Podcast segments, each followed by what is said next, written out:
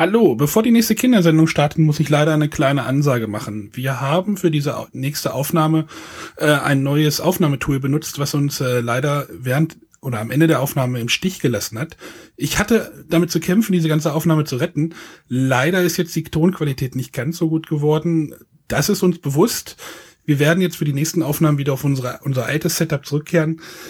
Äh, leider konnten wir diese Aufnahme nicht nochmal wiederholen und äh, die Option wäre halt gewesen, die Aufnahme ganz äh, gar nicht zu veröffentlichen. Wir werden es aber trotzdem machen. Äh, reißt uns bitte nicht den Kopf ab, dass die Tonqualität etwas nach Blechdose klingt. Äh, wir geloben wieder Besserung für die nächsten Aufnahmen. Nun habt aber Spaß mit der nächsten kleinen Bretterwisser-Sendung. Viel Spaß damit. Tschüss.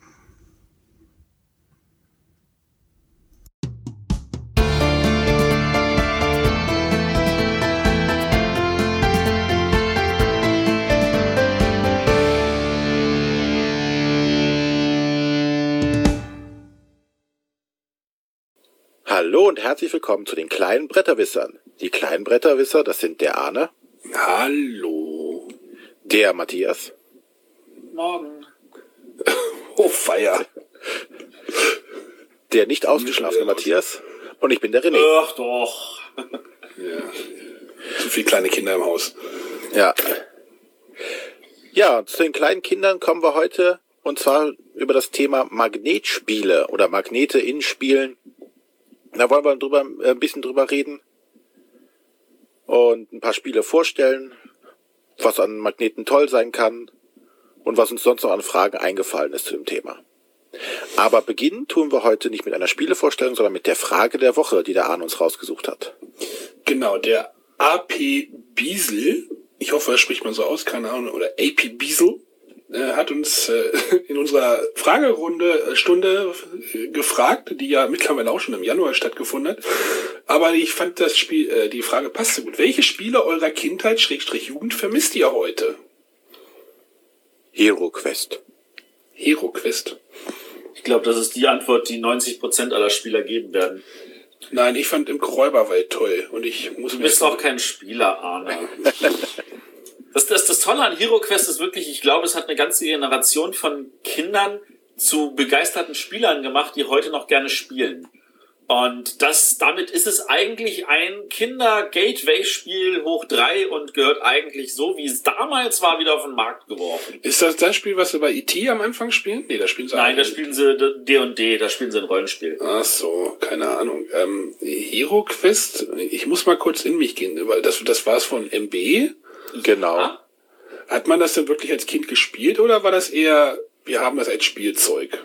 Nein, wir haben das gespielt und bis zum Umfallen und da gab es ja auch dann x Erweiterungen zu und du hast selber Abenteuer gemacht. Es gab ja noch kein Internet, wo du die Sachen runterladen konntest. Also das war schon das Spiel, was mich wirklich zum Spieler gemacht hat.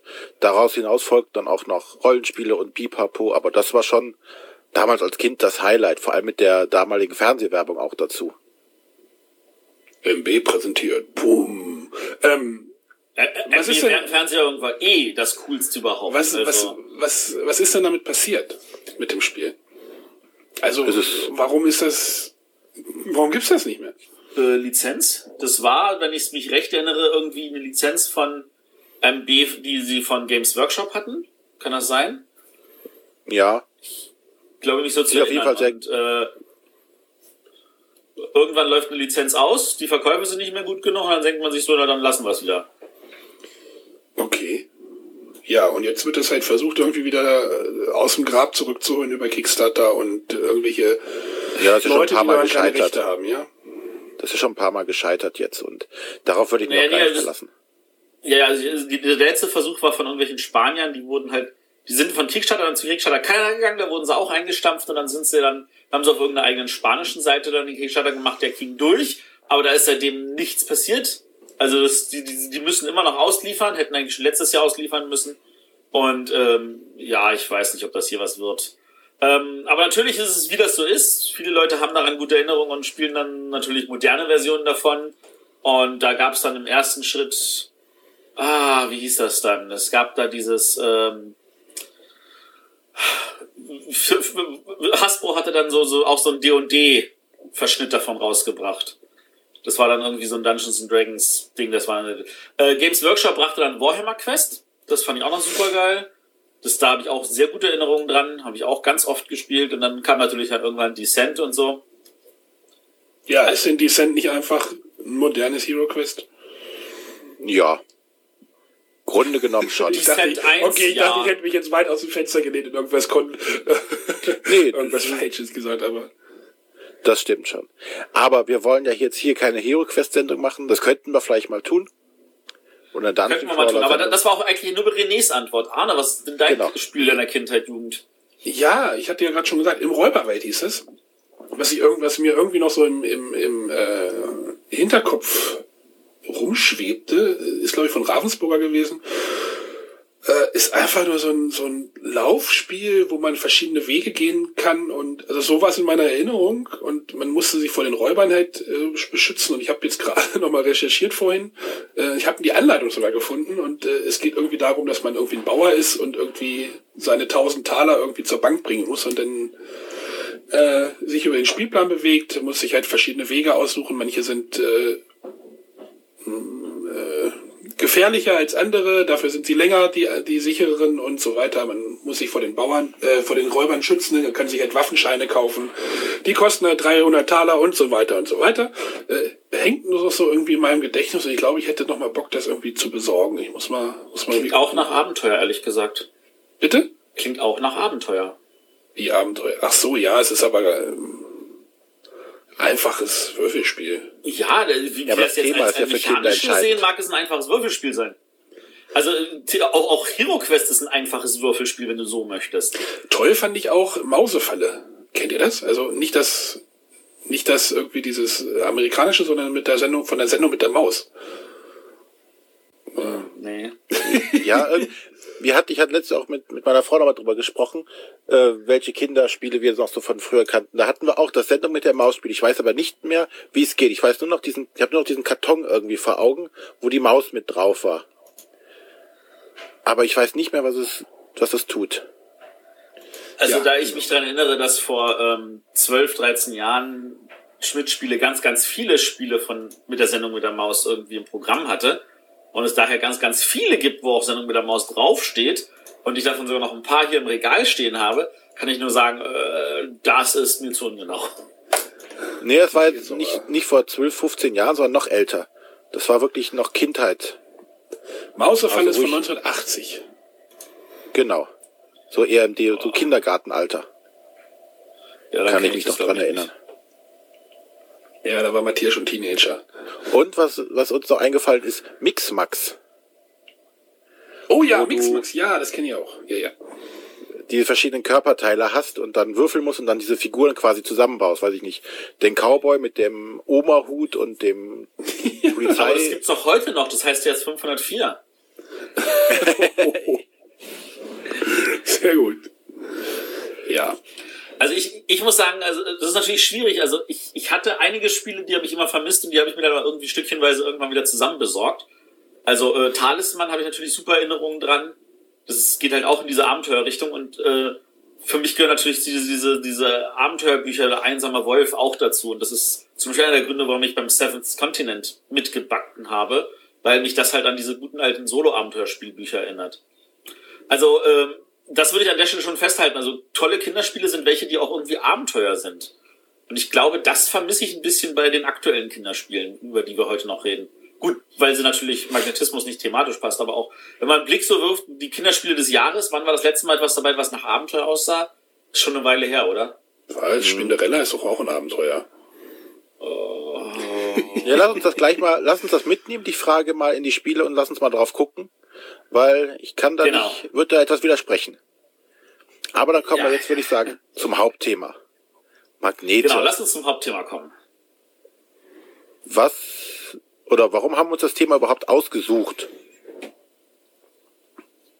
Wir haben uns das Thema ausgesucht, weil ähm, wenn man von Kinderspielen redet, dann fallen einem meistens immer als erstes Memo-Spiele ein. Und das Zweite, was einem einfällt, sind Magnetspiele. Also Spiele, die in irgendeiner Form den Magneten nutzen. Weil, äh, da müssen wir vielleicht noch begründen, warum das so ist, aber anscheinend wollen Kinder Spiele mit Magneten, während Erwachsene das selten bis nie haben. Und deswegen ist das meistens etwas, was auch nur in Kinderspielen verwendet wird. Und das bietet sich dann an, das mal in der Kindersendung zu beleuchten. Ja. Dann kommen wir doch gleich zu der Frage, warum sind denn Kinder von Magneten in Spielen begeistert? Also ich würde das jetzt nicht unbedingt auf die Kinder, also ich finde das auch immer faszinierend. Ja, oder was, was das macht, Kind in mir? was macht die Faszination eines Magneten aus? Jetzt bei ich, dir ich oder glaube, bei halt, dass Ki Kinder ja schon fasziniert sind von Magneten. Es gibt ja auch noch dieses, dieses äh, ziemlich viel Spielzeug, was mit Magneten funktioniert. Hier diese Geomag-Geschichten, wo man sich was mit Magneten zusammenbaut und äh, da macht das, glaube ich, schon, äh, übt das schon eine Faszination auf die Kinder aus, wie das funktioniert, weil das halt nicht greifbar ist, diese unsichtbare Macht. Ja, ich glaube, es hat halt viel mit, ich auch sagen. Mit Magie in Anführungszeichen zu tun. Deswegen sind auch einige Spiele jetzt, die wir nachher hier vorstellen, haben auch ein bisschen so dieses magische Thema halt auch, weil es halt wirklich gut passt mit der Magie. Ne, Es passiert irgendwas und die Kinder können gar nicht erfassen oder für sich herausfinden, warum das funktioniert. Für die ist Magnetismus, wenn ihr sagt, ja, da sind Magnete drin, äh, Herr Oberlehrer, ist ja für die was vollkommen Abstraktes. Das, das verstehen sie ja gar nicht und deswegen ist es halt ein bisschen wie Magie an der Stelle. Ja. Ja, aber dann kommen wir doch einfach mal zu ein paar Spielen, die wir uns jetzt rausgepickt haben, die mit Magneten was Tolles machen können. Matthias hat wieder eine Liste mit zwölf Zilliarden Spielen aufgeschrieben. Das habe ich nicht. Nee, ich wollte kurz noch was dazwischen schmeißen zum Thema ähm, etwas, was gerade Kinder begeistert und Erwachsene weniger. Ähm, ich hatte in dem Zusammenhang, auch wenn es jetzt ein bisschen abschweifend klingt, einen sehr, sehr schönen Vortrag gehört von dem Henning Pöhl vom Swings-Spiele, den er in Weilburg vor äh, drei Jahren gehalten hat. Äh, da ging es um Horror in Spielen. Und da hat er auch relativ gut zusammenfassen können, warum äh, das Horror etwas ist, was in erster Linie Jugendliche fasziniert und Erwachsene dann meistens wieder weniger. Und er hat gesagt, das hat was damit zu tun, dass äh, da ist dieser Splatter-Anteil drin. Da sieht man irgendwie aufgeschlitzte Körper. Und das ist etwas, was Menschen interessiert. Wie sehe ich eigentlich von innen aus? Und dass das eine Faszination ist, die halt natürlich irgendwann nachlässt und man sich denkt, so, ja, pf, äh, interessiert mich jetzt auch nicht mehr. Man hat schon alles gesehen. Man hat schon alles gesehen und, und das, das lässt sich halt an dieser Stelle auch übertragen.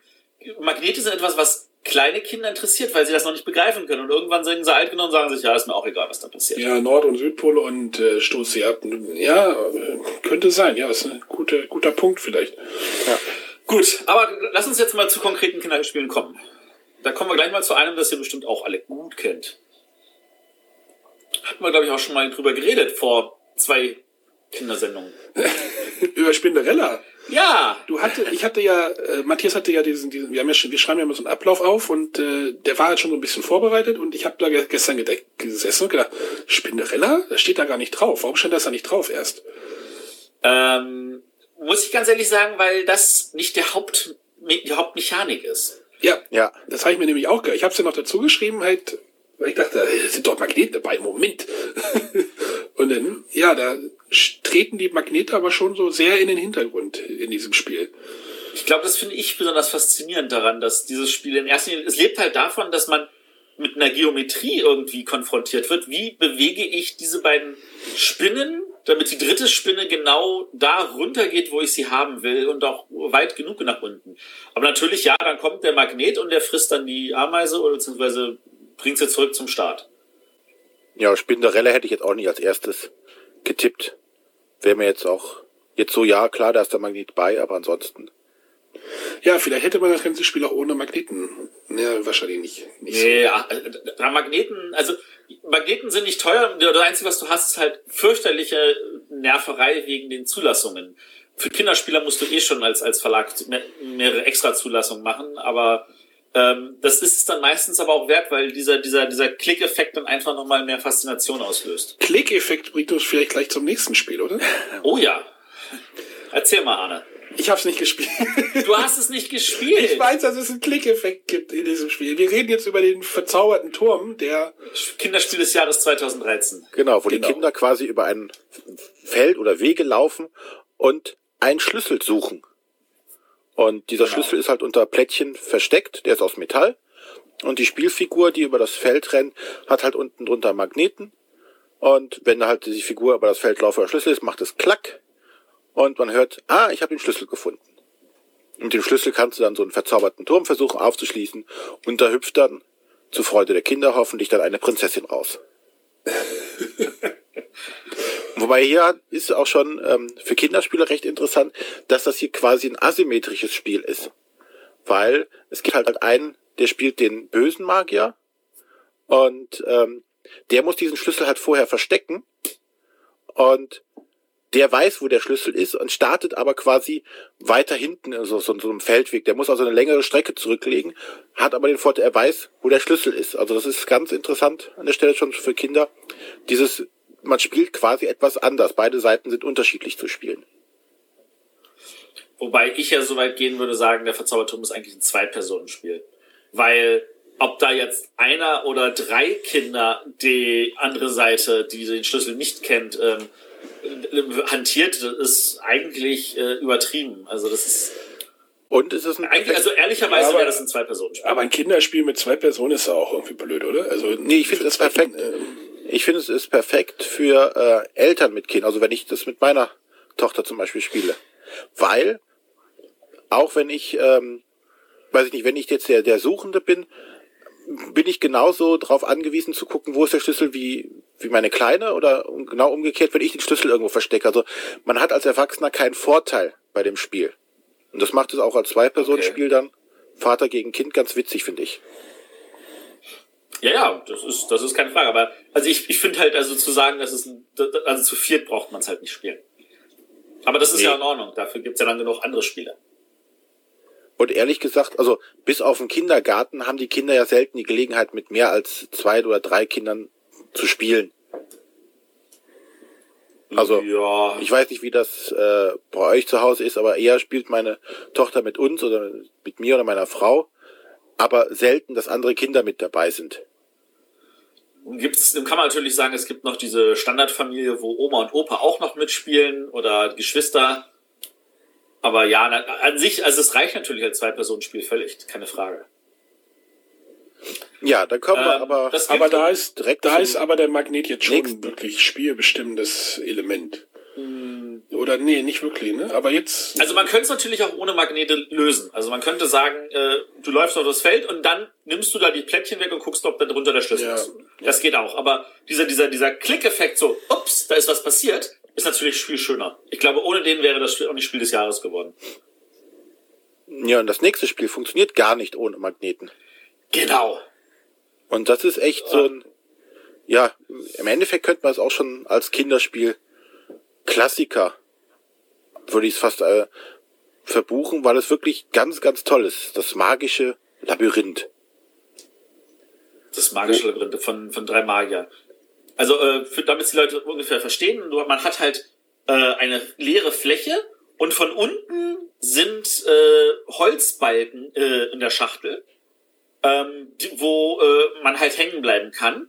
Und die eigene Figur hat unten dann auf der anderen Seite von diesem, äh, drunter hat sie halt halt ein äh, Magnetkugel und man bewegt sich so lang und wenn man über einen Holzbalken gehen würde, heißt das gegen eine Wand eigentlich, eine unsichtbare, dann fällt unten die Kugel runter und man hört Platsch und hört, wie dann wieder rauskullert und muss dann von vorne anfangen. Und man muss sich halt merken, wo sind diese Holzbalken, die man halt bei jedem Spiel wieder anders reinstecken kann. Und das, also da hast du halt nicht nur diesen Magneteffekt, sondern eigentlich auch dieses haptische Gefühl, jetzt bin ich tatsächlich gegen eine unsichtbare Mauer gelaufen. Und ich würde sagen, das ist wirklich, also als, als Inbegriff für eigentlich eins der, der besten Ideen, die man mit einem Magnetspiel an der Stelle machen kann, für mich auch wirklich ein Klassiker. Ja, da kommt wirklich die Magie. Ich, ich bin ganz schlecht in dem Spiel. Ja, Arne, du bist aber in allen Spielen schlecht. Ja, ja anscheinend.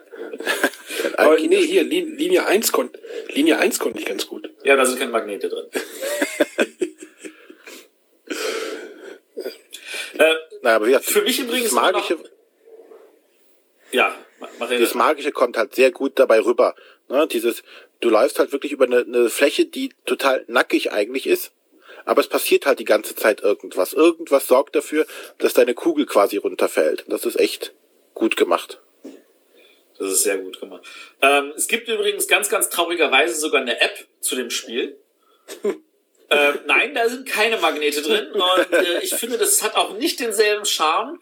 Und ich habe keine Ahnung, ob sie die auch schon wieder eingestellt haben oder so. Äh, in meinen Augen ist das ist die Idee, das als App umzusetzen, schon eigentlich äh, scheiternswert. Naja, aber es ist halt der Klassiker. Wie René ja schon sagte, es äh, fungiert jetzt schon, äh, erreicht langsam nur diesen Klassikerstatus und da versucht man halt damit Geld zu verdienen. Das, äh, das ist völlig gelassen.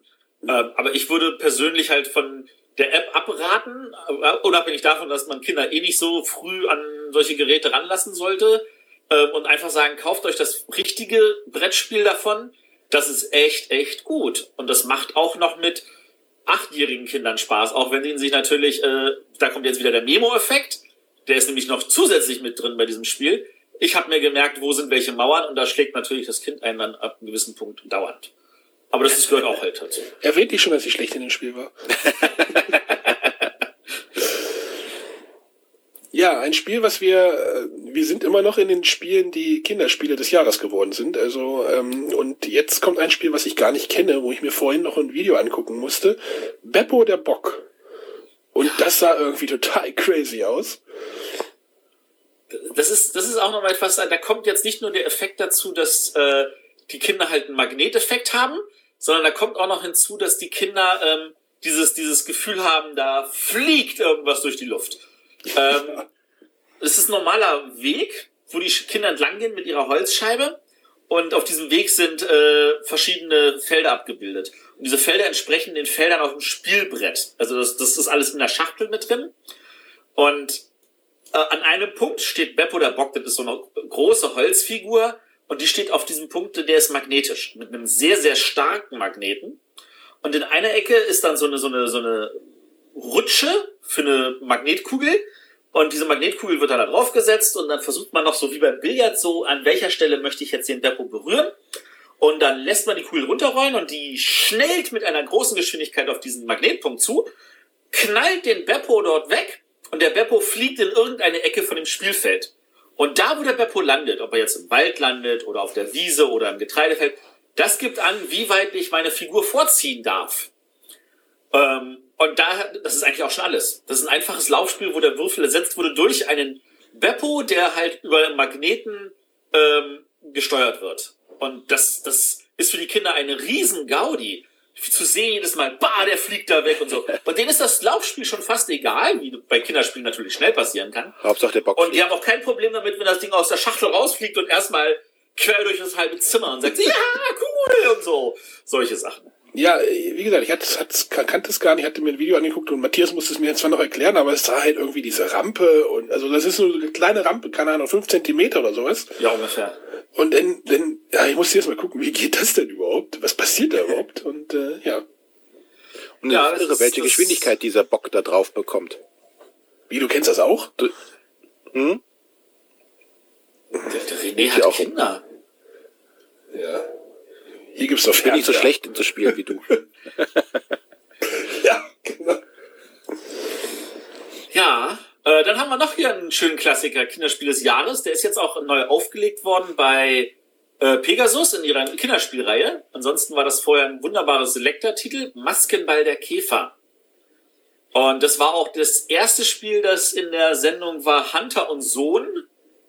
Der, der hat ja wirklich einen total süßen Sohn, der Hunter. Äh, und der Hunter hat sich auch total gefreut, dass sein Sohn halt bereit ist, das halt nach Regeln zu spielen. Äh, worum geht's bei Maskenball der Käfer? Man hat halt, ähm, ich glaube, es sind zehn, äh, genau, man hat zehn Marienkäfer, die sind so auf ein paar Blümchen. Und jeder Marienkäfer hat halt äh, fünf kleine Holzsteckchen äh, hinten drin als Punkte. Und diese Punkte äh, sind halt alle einfarbig und man sucht die halt in fünf verschiedenen Farben zu haben. Und äh, da kommt jetzt aber ein Aspekt rein, den man bei anderen Magnetspielen nämlich nicht hat. Nämlich nicht nur, dass äh, Magnete sich anziehen, sondern dass Magnete sich auch abstoßen können. Das heißt, man geht mit sein, man, man, man nimmt einen, also man dreht so, ein, so, so seine Drehscheibe in der Mitte, die zeigt an, hier, mit dem muss jetzt losfliegen und dann nimmt man den und dann fliegt man zu einem anderen Blatt, wo auch ein Marienkäfer ist und dann wird geguckt, wenn die sich ansto äh, anziehen, dann tauschen sie beide einen Punkt aus. Und dann kann man zum nächsten fliegen. Und wenn sie sich abstoßen, dann muss man einfach wieder zurück. Und dann ist der nächste Spieler dran. Und das ist wirklich faszinierend zu begreifen, dass Magnete halt sich auch abstoßen können und warum tun sie das so und so. Und dadurch, dass alle Holzsteinchen äh, beliebig sind, kann man, kann sich Kinder auch nicht sagen, im letzten Mal waren diese Farben alle ineinander verliebt, weil sie das im nächsten Spiel vielleicht nicht mehr sind. Ähm, für mich wirklich eigentlich auch definitiv ein Klassiker, völlig verdient, dass es jetzt wieder auf dem Markt ist und eine echte Empfehlung. Ich habe gerade gedacht, das müsste ja nicht mal mit meiner spielen. Ja, die ist, die ist definitiv im richtigen Alter dafür.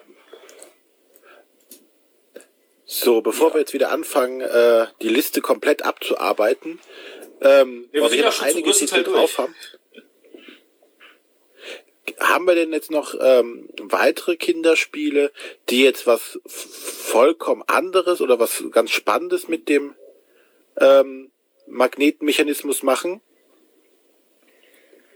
Du hattest hier noch aufgeschrieben Labyrinth. Da sagst du, kommt 2016. Labyrinth, ja. Ähm, ich weiß jetzt nicht, ob bei Amigo das in äh, einem in einer, Amiga, äh, in einer Kinderspiele äh, rausbringt oder nicht, aber das ist ähm, das ist wahrscheinlich einfacher zu erklären, wenn man vorher Flug der Mumie erklärt. Aber lass uns erstmal Labyrinth erklären. Okay, also du hast halt ein äh, aufrechtes Brett zwischen den zwei Spielern. Das ist ein Zweispielerspiel.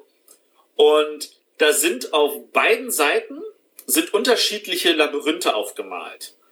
Und zwischen diesen Labyrinthen sind dann halt äh, irgendwelche Gegenstände. Und dann gibt's halt eine Figur, die ist halt über ein Magnet, sind die auf beiden Seiten halt angebracht, die ziehen sich halt gegenseitig an. Und wenn du deine Figur bewegst, bewegst halt auch die Figur von dem anderen Mitspieler. Aber das ist ein kooperatives Spiel. Ähm, ja. Dann gibt's einen Kartenstapel, da wird die oberste aufgedeckt. Und dann siehst einer der beiden hat diesen Gegenstand auf seiner Seite. Das ist, der Gegenstand ist immer nur auf einer der beiden Seiten. Und der sagt dann alles klar. Und dann muss der versuchen, die Figur dahin zu kriegen. Und dieser Labyrinth ist aber so gemacht, dass es nicht alles irgendwie verbunden ist, sondern es sind immer Bereiche. Und er sagt, okay, ich kann hier hingehen, jetzt komme ich aber nicht weiter, weil hier eine Linie ist. Und dann muss der andere seine Figur über legale Wege bewegen und kann dabei natürlich über eine Mauer von dem Spieler gehen. Dann sagt er, ja, ja, ich muss jetzt da, super, jetzt kann ich wieder und so. Und da muss man sich gegenseitig absprechen. Und das ist jetzt vielleicht in der Erklärung nicht gut rübergekommen, aber dieses Spiel ist wirklich super faszinierend. Das hatten wir in Mallorca äh, äh letzten Sommer gespielt. Und alle, die es gespielt haben, waren sofort begeistert und haben gesagt, ja, genial. Ist das jetzt Kinder- oder Erwachsenenspiel? Eigentlich, also äh, von der, vom Schwierigkeits, also ich würde sagen, das ist ein Kinderspiel. Ähm, wahrscheinlich so, also ich meine, Kinder können es theoretisch schon spielen, ab sechs bin ich der Meinung. Äh, Ob es dann als Erwachsenenspiel durchgeht, weiß ich jetzt nicht, weil äh, wir haben es als Erwachsene auch mit viel Freude gehabt und da sind ja auch mehrere Labyrinthbretter dabei mit verschiedenem Schwierigkeitsgrad. Also ja, am Anfang hast du wenig Mauern und große Bereiche und am Ende hast du ganz enge, dünne Bereiche und musst dauernd äh, abwechselnd bewegen und solche Sachen. Ähm, dann dann wird es natürlich schwieriger. Das war für uns Erwachsenen dann natürlich trotzdem leicht genug, dass wir das äh, problemlos alle Karten durchgegangen sind. Aber ähm, als Kind hast du natürlich da schon echt eine große Herausforderung. Ja, aber es ist ja auch immer diese Spagat, den die Kinderspiele auch so hinbekommen müssen, dass die Erwachsenen halt auch immer Spaß dran haben. Ja. Ähm, deswegen denke ich auch, dass so das magische Labyrinth zum Beispiel auch unglaublich gut auch funktioniert, dass Kinder mit ihren Erwachsenen oder Kinder mit ihren Erwachsenen, Erwachsene, mit, Erwachsene mit ihren Kindern das Ganze spielen können, weil die äh, ähm, Voraussetzungen sind auf gleichem Niveau.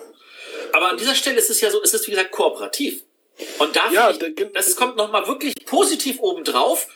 Das Kind hat nicht das Gefühl, ich habe keine Chance gegen Papa, sondern Papa hilft mir, wir, wir arbeiten zusammen. Ja, genau, das, das, das meine ich. Und das, das ist, das macht das Spiel, finde ich, also nochmal den Tick deutlich besser. Und ähm, finde ich also definitiv eine Empfehlung. Es soll wohl in Nürnberg rauskommen von Amigo. Ähm, definitiv einen Blick drauf werfen, Leute. Lohnt sich.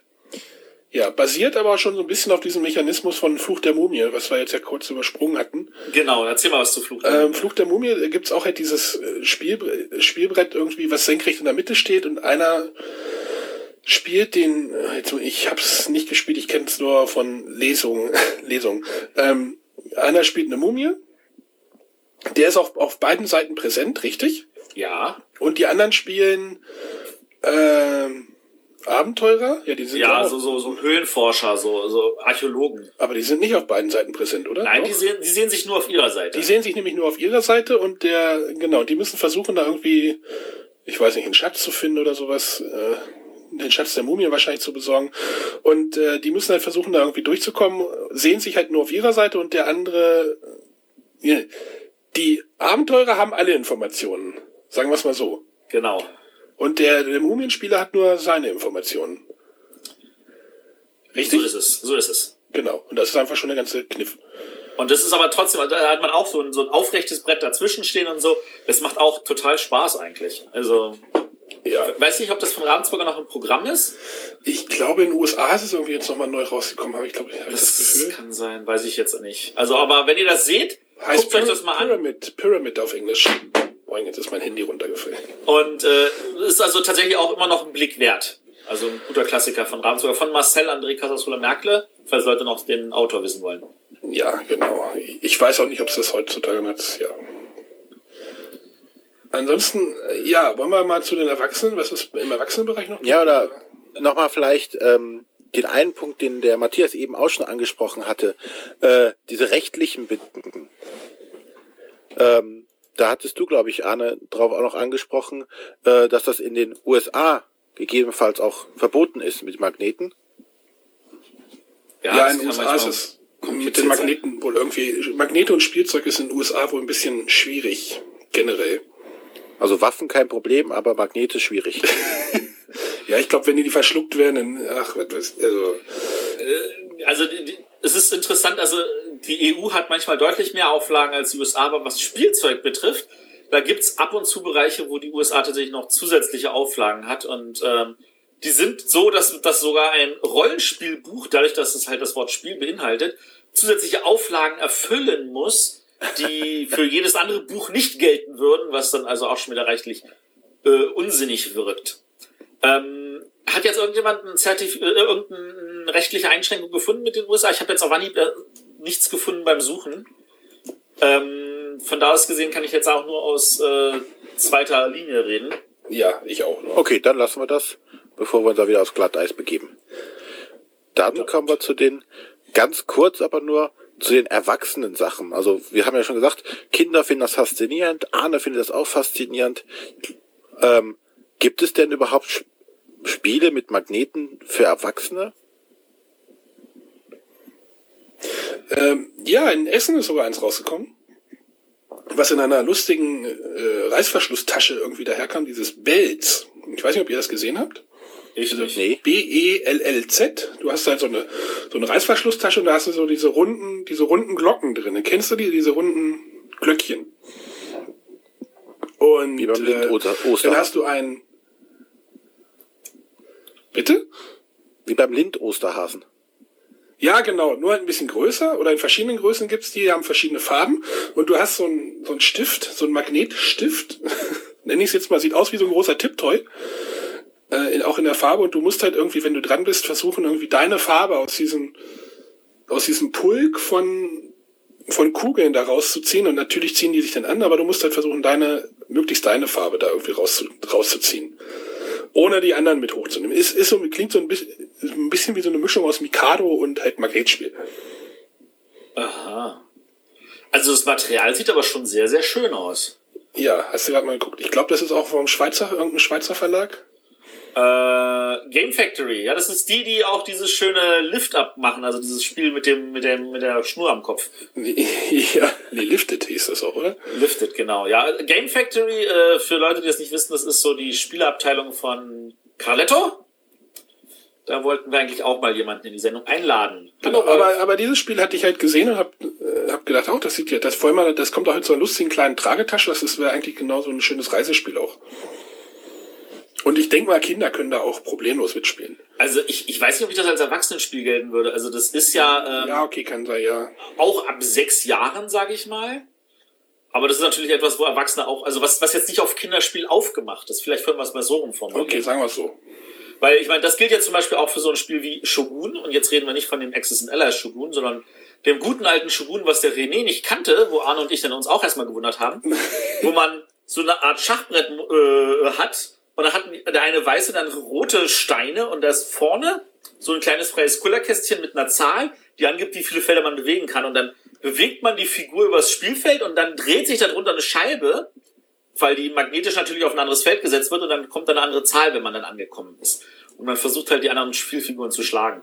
Das hat mich als Kind auch irrsinnig fasziniert. Ich auch. Und das war dann schon so, dass ich irgendwann im jugendlichen Alter festgestellt habe, wie das genau funktioniert und habe dann gesagt, Das ist jetzt aber nicht mehr so spannend. Und ich, ich, und ich glaube, die, die weiteren Magnetspiele, ich meine, der, der Arne hat ja hier eine ganze Liste auf ähm, Boardgame Geek gefunden, die Ja, richtig lang ist. Ich glaube 20 Spiele. Ja, aber ich, ich habe da jetzt nur, nur die rausgesucht, die ich auch kannte oder die bekannt sind, sage ich mal. Ja, also das sind aber, wenn ich jetzt mal so gucke, äh, entweder Kinderspiele oder abstrakte Spiele. Also da Ein, ist, ein Spiel ist aber kein Kinderspiel. Was ich jetzt noch habe, dieses beim Bermuda Triangle, okay. das kannte ich auch schon vorher, also vor der Liste. Äh, es geht irgendwie darum, dass man mit seinen Schiffen irgendwie durch den, durch die Nordkaribik, nee, was ist denn das? Naja, Bermu, durchs Bermuda-Dreieck fährt. Entschuldigung. Und äh, in dieser Region ist es ja bekannt, dass es da auch öfter mal zu Hurricanes kommen kann. Vor allem jetzt zu dieser Zeit. Und ähm, ja, über diesen Spielplan bewegt sich so eine Gewitter, große Gewitterwolke, die so ein bisschen rechteckig ist, rechteckig, äh, rechteckig gewitterwolkig, sag ich mal, äh, und versucht oder und zieht halt über diesen Plan und die Schiffe fahren da drunter her. Diese Gewitterwolke ist so ein bisschen erhöht, keine Ahnung, so- so ein Zentimeter erhöht und da drin sind Magnete auf besti an bestimmten Stellen. Wenn dann diese Gewitterwolke über den Pfad des Schiffes, wo gerade ein Schiff steht, zieht, dann schnappt das hoch, das Schiff. Also so wie bei Spinderella quasi. Vielleicht ein guter Vergleich. Okay. Äh, ist, glaube ich, aus den 60ern von, MB. von MB. äh, Wie gesagt, ist ein altes Spiel, das kannte ich aber tatsächlich. Und äh, da gibt's halt auch diesen Mech äh, Magnetmechanismus. Das ist, klingt aber auch, ja, okay, das ist, das ist wahrscheinlich tatsächlich so Familienspielkategorie. Ja, was halt so in den 60ern angesagt war wahrscheinlich so. Ne? Wahrscheinlich. Aber das klingt total spannend und von dem Material her sieht es natürlich MB-mäßig Plastik trotzdem irgendwie interessant aus. Also, Ich, mich wundert, dass du das nicht kennst. ach du, ich kann nicht alles kennen. Ja, ja, ich. Ja, ja dann bist du ja falsch raus. Wofür haben wir dich denn? Ja, das ist eine sehr gute Frage. Ähm, aber eine Sache, die wir noch. ja, ja, genau. Ähm, eine Sache, die wir auf jeden Fall noch haben, äh, die man an der Stelle natürlich sagen muss, wo Magnete in Erwachsenenspielen definitiv verwendet werden, sind Reisespiele. Ja. Also da gibt's dann ein Stratego-Reisespiel oder ein Mensch ärger dich nicht Reisespiel oder auch äh, andere Sachen, wo dann die, die Magnete dafür sorgen, dass das, wenn es hinten im Auto die zwei Leute da irgendwas spielen, während vorne irgendwie sich die Eltern streiten, äh, dass dann also die Kinder da in Ruhe auch äh, Sachen hin und her bewegen können, ohne dass bei der besten Kurve dann gleich alles runterfällt. Schlechter Vergleich? Schlechter Vergleich. Nein, nein, das ist ja, ich, Ja, aber so im Großen und Ganzen kann man schon sagen, dass die Magnete in den Erwachsenenspielen eigentlich so gut wie verschwunden sind. Ja. Also ein verschwindend kleiner Anteil an Spielen verwendet noch irgendwie Magnete, aber der Großteil wird schon bei den Kinderspielen zu finden sein. Aber bestimmt könnte man Die doch Frage eigentlich ist, damit. äh, sollten wir vielleicht einen Aufruf machen und sagen, äh, sollten wir den Verlagen sagen, hey, mach doch mal ein cooles Erwachsenenspiel, das den Magnet genial nutzt, oder ist das etwas, was völlig vorbeigeht an der Zielgruppe? das müsste sich mal einer trauen, glaube ich. Äh, ich ich würde es spannend finden, wenn man da noch mal ein bisschen rumversucht. Ich hatte auch letztes Jahr in Essen so ein großes Weltraumspiel gefunden. Da war so ein, so ein, so ein, so ein Weltraumglobus irgendwie drauf in der Mitte, der irgendwie magnetisch war. Und da, ich habe da auch ein Bild von gemacht, aber ich weiß nicht mehr, was für ein Spiel das war. Tja, Ja, aber ich glaube, sind wir mal durch die ganzen Magnetspiele durch. Ja, wir haben natürlich noch ganz viele, die uns einfallen. Also äh, Geisterwählchen, Schloss Schlatterstein, äh, Hexenhochhaus, kleine Zauberlehrlinge. Aber da könnten wir jetzt nur noch äh, beschreiben, was da noch irgendwie spannend ist. Also bei Schloss Schotterstein zum Beispiel, dass man über einen Magneten entfernt irgendwas steuern muss, ohne es direkt anfassen zu können. Aber ähm, da würden wir jetzt dann auch wieder zu sehr in, in Details verfallen. Von da aus gesehen, denke ich, haben wir einen schönen Überblick darüber gegeben, wie man Magnete einsetzen kann und warum das eigentlich eher für Kinder was ist. Ja, genau. Ich Und vor allem natürlich die schönen Spiele, wo, also das finde ich immer noch die besten Lösungen, Spiele, die in erster Linie ohne diesen Magneten nicht funktionieren würden. Wie Magisches Labyrinth, Beppo der Bock, Maskenwälder Käfer. Ja, wichtig, äh, interessant würde mich noch, äh, äh, interessant, interessieren würde mich noch, äh, was, was unsere Hörer sagen, welche Spiele mit Magneten wir jetzt doch wieder vergessen haben. Äh, oder äh, ob Sie aus Ihrer Kindheit noch irgendwas kennen. Genau. Und wo können Sie Also- es hinschicken, Arne? Der Arne schickt. Arne will nichts mehr irgendwo hingeschickt bekommen. Wo Sie das hinschicken, Arne? Ich höre den René gerade nicht mehr, deswegen. Äh, Ach so. Ja, Arne, dann, dann, dann sag mal, wo Info das wetterwisser.de. Ja, so geht's doch. Oder wie gesagt, als Kommentare unter die Sendung. Wir lesen sie alle, auch wenn sie negativ sind, äh, dann wahrscheinlich auch zu Recht. Ähm, und äh, hoffen, dass wir dann in, äh, das wieder deutlich verbessern können, was immer dann so an Kritik aufkommt. Aber wenn ihr irgendwelche Spiele noch kennt, wo ihr sagt, das ist jetzt was ganz Abgefahrenes, das muss man kennen, weil sehr unique und sehr cool oder so, wie gesagt, schreibt es in die Kommentare, schreibt uns eine E-Mail, schreibt auf iTunes, schreibt Twitter, Facebook voll. Wir lesen alles. Ja, okay. Bis dann. Tschüss. Tschüss.